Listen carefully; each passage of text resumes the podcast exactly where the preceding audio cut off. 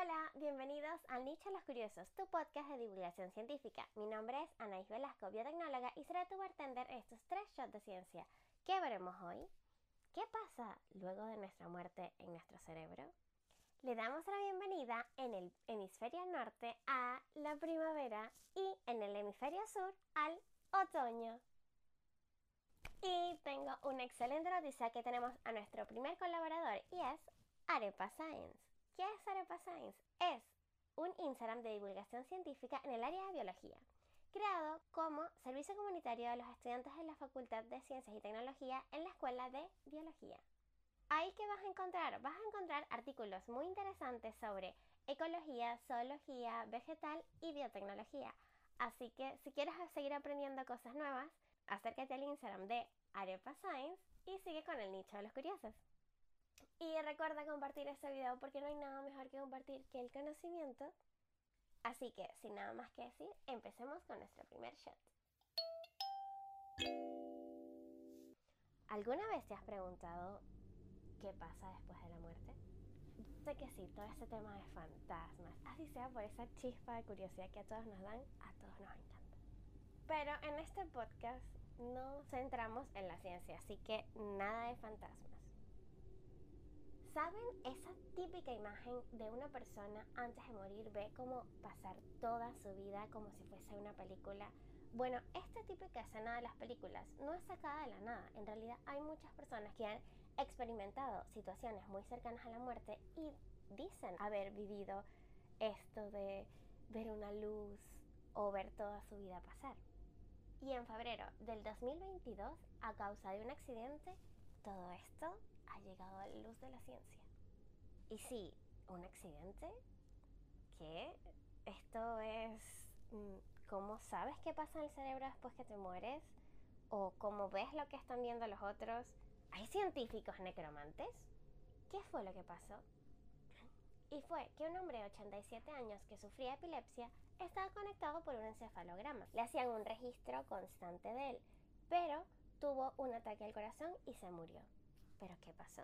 Quedó registrado todo lo que había pasado antes y después de su muerte en el electroencefalograma. Y los resultados que observaron fueron alucinantes.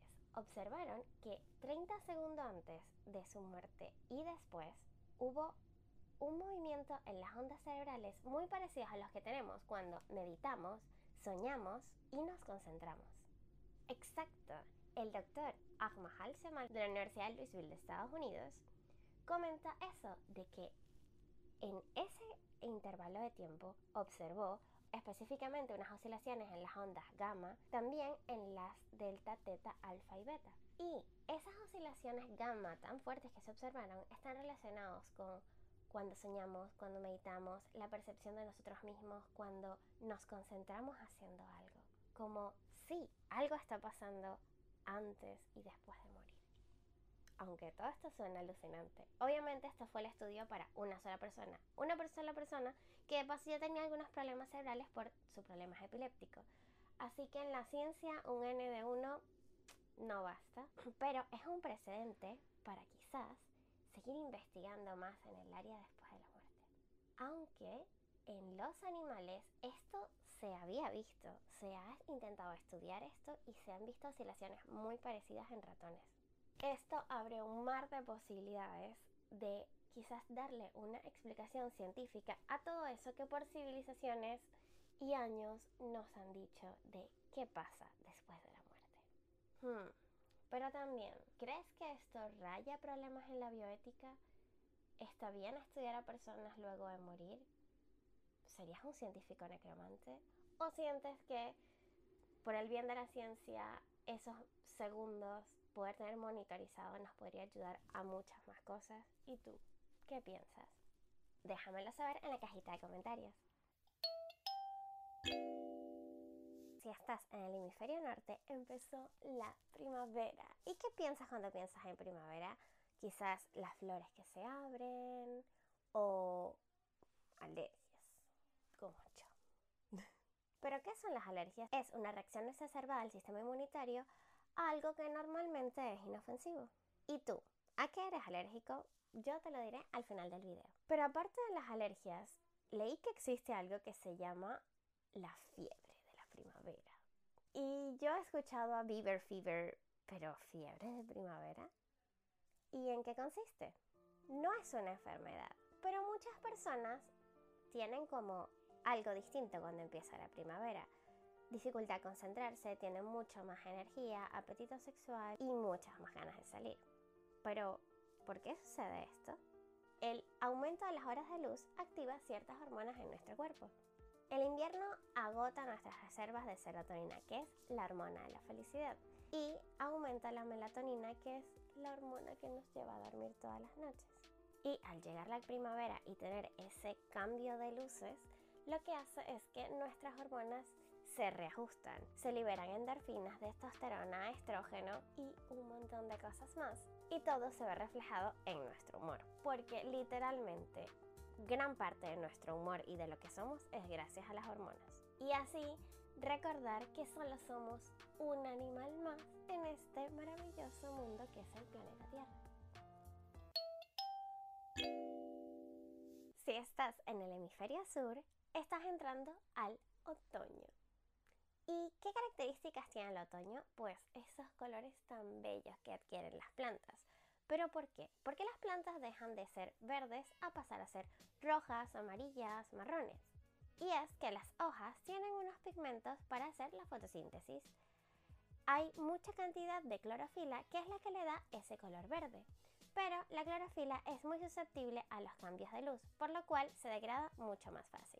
También tiene a los carotenoides que dan los colores naranjas, amarillos y las antocianinas, que dan esos colores rojos. Y estos dos últimos son mucho más resistentes a los cambios de luz.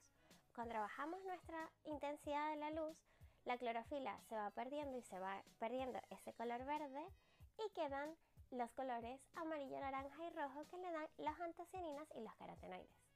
¿Y tú, eres más de primavera o de otoño? Y así terminamos nuestros tres shots de ciencia. Espero que te hayan gustado y eh, recuerda que en la parte de abajo te dejo el link del Instagram de Arepa Science y además te dejo el link de la publicación del cerebro después de nuestra muerte. Y recuerda que los curiosos son los que se hacen las preguntas necesarias, pero solo los valientes los que se atreven a responderlas. Chao. Y como lo prometido es deuda, te diré a lo que soy alérgica. Al polvo, a los ácaros del polvo, a los perritos que me encantan, pero soy alérgica. Y a los gatitos. El estango José y es la bola que me da alergia todos los días de mi vida. Me voy a lavar.